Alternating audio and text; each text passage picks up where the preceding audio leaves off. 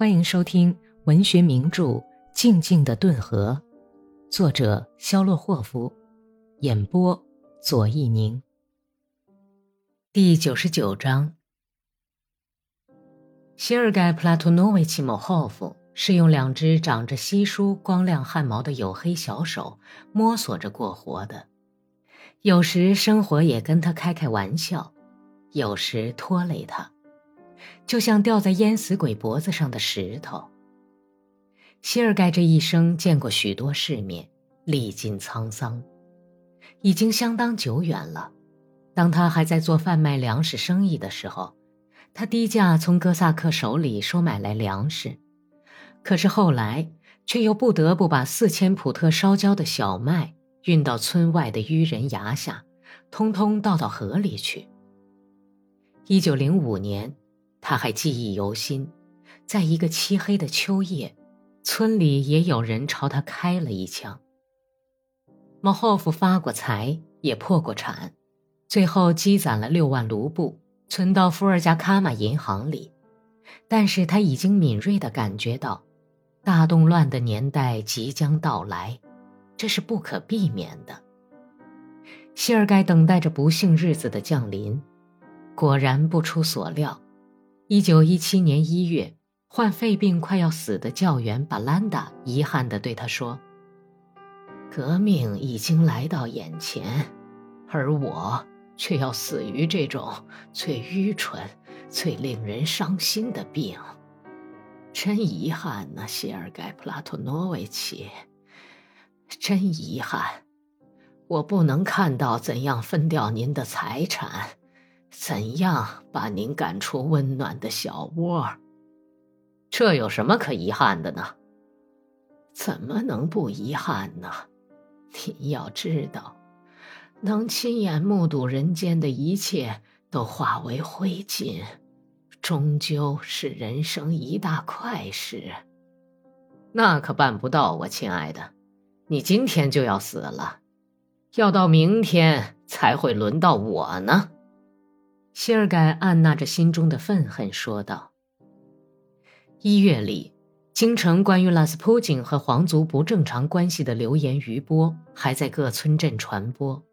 可是到了三月初，专制政体被推翻的消息就像捕野雁的网一样，撒到了谢尔盖的身上。哥萨克都带着抑制的恐惧和等着瞧的心情对待这一巨变的消息。这一天。”在关了门的某霍夫商店前，上了年纪的和不那么老的哥萨克们围聚在那里，直到黄昏。村长吉留什卡索尔达托夫是个蓄着棕红色的大胡子、两眼有点往外斜的哥萨克，他被这个消息吓呆了，几乎没有参加商店旁边嘈杂沸腾的谈话，只是用那两只眼睛打量着哥萨克们。偶尔惊慌失措地插进几声呼叫。他们把事情搞得这么精，哎呦，好家伙！现在我们可怎么过呀？谢尔盖从窗户里看见聚集在商店旁边的人群，决定去和老头子们谈谈。他披上貂皮大衣，拄着镶有朴素的刻着自己姓名字头银套的棕色手杖，走到大门口的台阶上。商店前响起一阵喧闹声。“嗨，普拉特诺维奇，你是一个识字的人，哎，请你告诉俺们这些糊涂人，现在是怎么回事儿？呃，将来会变成什么样子啊？”马特维卡舒林惊恐地笑着问道，他那冻红的鼻子边上皱起一片斜纹。老头子们都恭敬地摘下帽子，回答谢尔盖的敬礼。向后退着，在圈子里给他让出了一块地方。咱们呢，要过没有皇帝的日子了。”谢尔盖迟疑地说。老头子们异口同声地叫道：“没有皇帝可怎么活呢？我们的父亲和祖父那过的都是有皇帝的日子啊，怎么现在就不需要皇帝了呢？把人的脑袋砍掉。”没有他，腿大概也活不成吧？那么什么样的政权来接替呢？你别吞吞吐吐的了，普拉托诺维奇，你跟我们说实话，你怕什么呀？哼，也许啊，连他也不知道呢。牛皮大王阿夫杰伊奇笑着说，一笑，他那红红的脸颊上的酒窝显得更深了。谢尔盖呆呆地打量了一下自己的旧胶皮套鞋，痛苦地吐着字说：“国家杜马将要治理国家，咱们呢要成立共和国了。赶上这种年月，哎呦，真他妈的见鬼！我们在亚历山大二世皇帝陛下时代当兵的时候，阿夫杰伊奇刚要开口说。”就被严肃的布加特廖夫老头子应声的打断了。早就听烦了，现在谈的不是那个。这么说，哥萨克的末日到了？我们自己在闹罢工，德国人趁机打到彼得堡来了。既然是平等，那就是说要叫咱们去跟庄稼佬们平等。哦，瞧吧。他们大概也会伸手抢土地了吧？谢尔盖勉强的笑着，看着老头子们的失魂落魄的样子，一阵刺心的忧郁袭上心头。他习惯的把棕红色的大胡子往两边分开，不知道是在生谁的气，恶狠狠地说：“各位老人家，看他们把俄国弄成什么样子了！”要叫你们跟庄稼老平等，取消你们的特权，而且还要记起往日的仇恨。艰难的日子来到了，现在就看政权掌握在什么人手里，说不定我们都要完蛋。我们会活下去的，走着瞧吧。我加特廖夫摇着脑袋，眼睛从乱成团的眉毛下面怀疑地瞅着希尔盖说。拉托诺维奇，你是在为自个儿的事情担心，至于我们，也许还会好过一些吧。哼，怎么会让你们好过些？谢尔盖恶毒的问道。也许新政权会把战争结束，哎，这也是可能的呀，是不是？谢尔盖挥了挥手。便迈着衰老的脚步，蹒跚地向自家浅蓝色的漂亮阳台走去。他一面走，一面胡乱地想到钱，想到磨坊，和越来越清淡的生意，想起伊丽莎白现在还在莫斯科，弗拉基米尔应当很快就从新切尔卡斯克回来。替孩子们担心的冷漠的痛苦，也丝毫没影响混乱的思绪。他就这样走到台阶前，觉得这一天的功夫，他的生活一下子就变得暗淡无光了，就连他本人也好像由于这些恼人的思绪而褪色了。谢尔盖回头看了看商店前的老头子们，朝雕花的阳台栏杆外面啐了一口唾沫，便从阳台上走进屋子。安娜·伊万诺夫娜在饭厅里遇到丈夫，习惯的无精打采的在他脸上冷冷的扫了一眼，问道：“喝茶前要吃点心吗？”“用不着了，还吃什么点心呢？”谢尔盖嫌恶的挥了一下手，脱着衣服，他觉得嘴里总有一股铁锈味儿，脑子里则是一片伤心的空虚。丽萨来信了。安娜·伊万诺夫娜用像六蹄马似的小步走进卧室去，拿出一封已经拆开的信。是个没有头脑的姑娘，大概还很浅薄。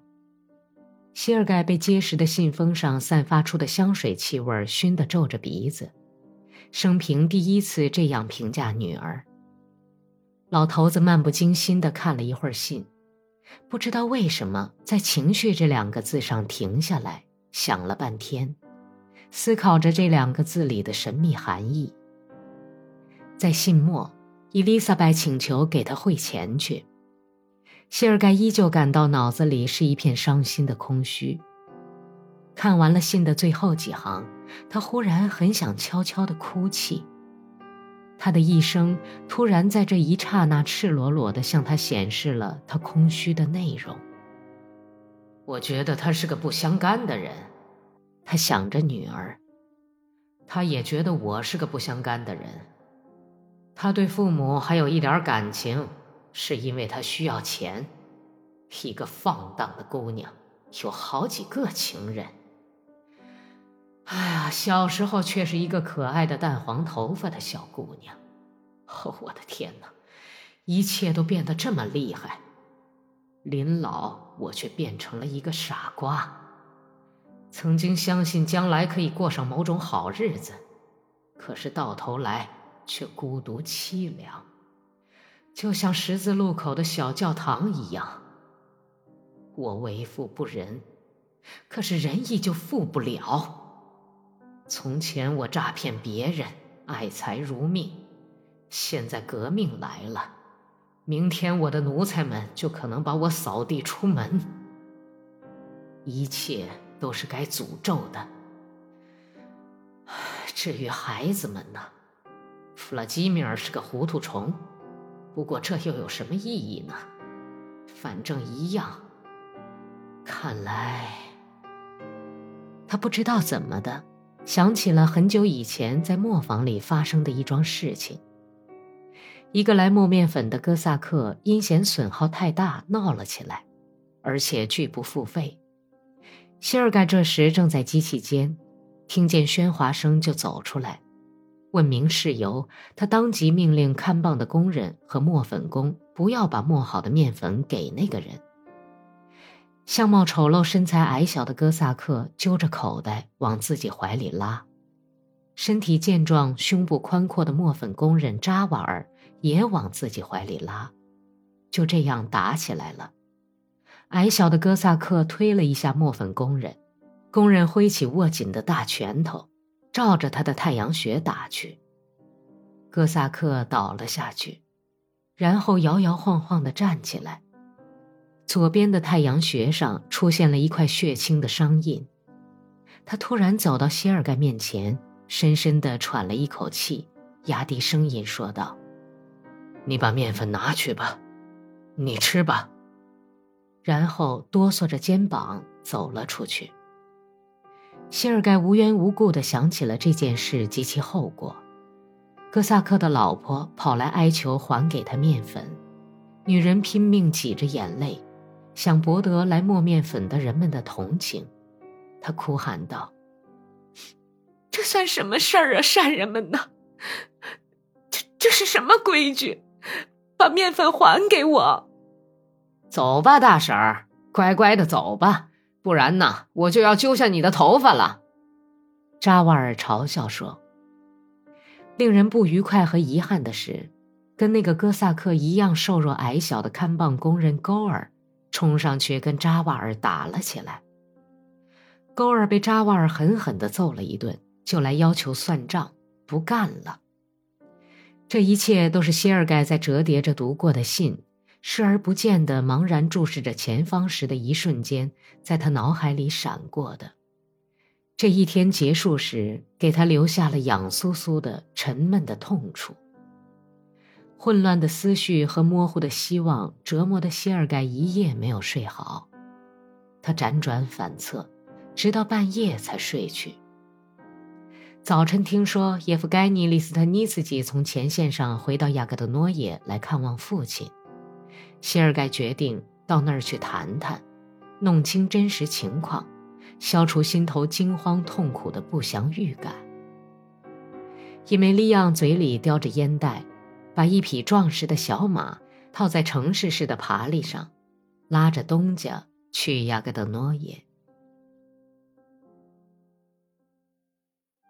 本集播讲完毕，感谢收听。